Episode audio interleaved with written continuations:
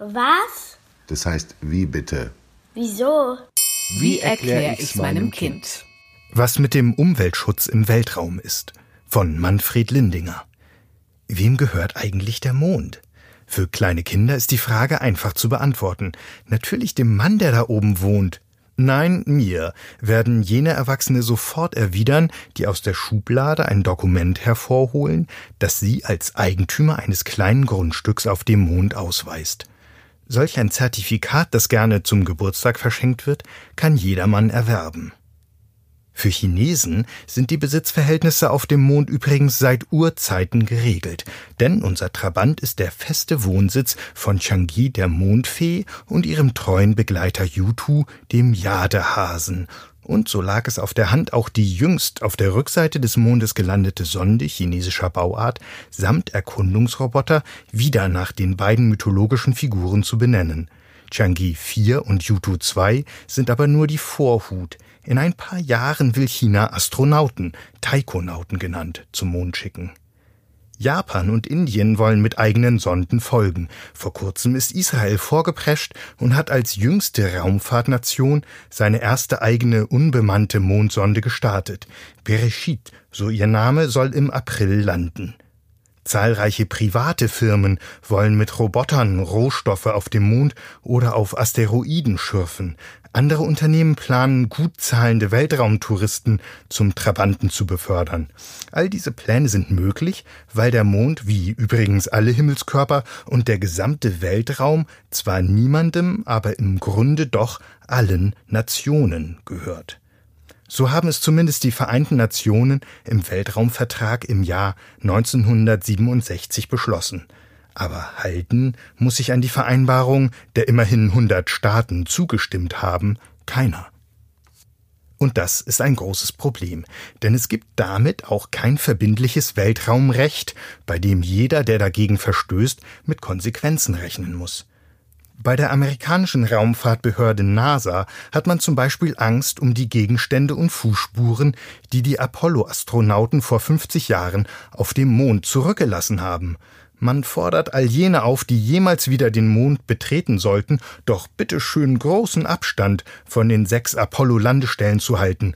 Roboter sollten die Orte weiträumig umfahren, da sie Gegenstände beschädigen, über Fußabdrücke rollen oder Staub aufwirbeln könnten, der noch funktionstüchtige Apparate verschmutzen würde.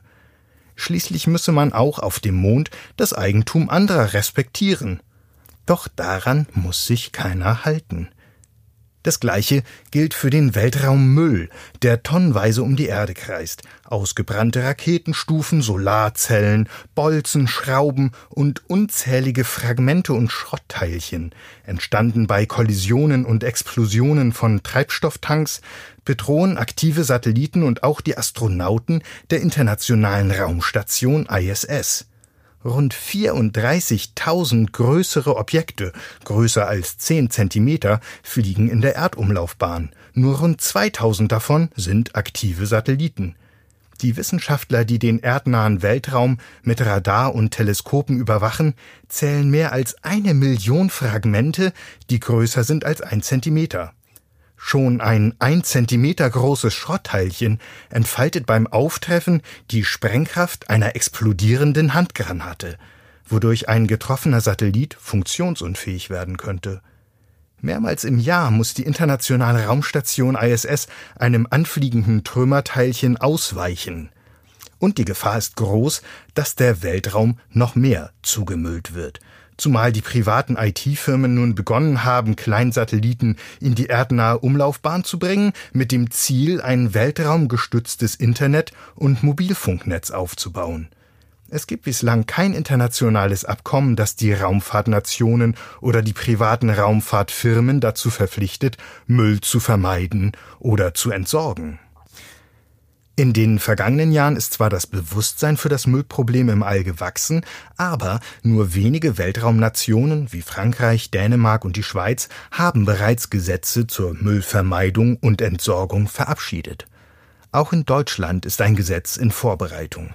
Die Europäische Raumfahrtagentur ESA will nun endlich die wichtigsten Raumfahrtnationen dafür gewinnen, verbindliche Richtlinien zur Vermeidung von Weltraummüll im 50 Jahre alten Weltraumvertrag der Vereinten Nationen zu verankern.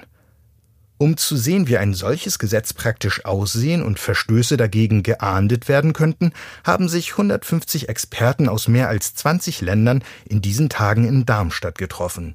Ginge es nach ihnen, könnte es eines Tages sogar eine internationale Müllabfuhr im All geben.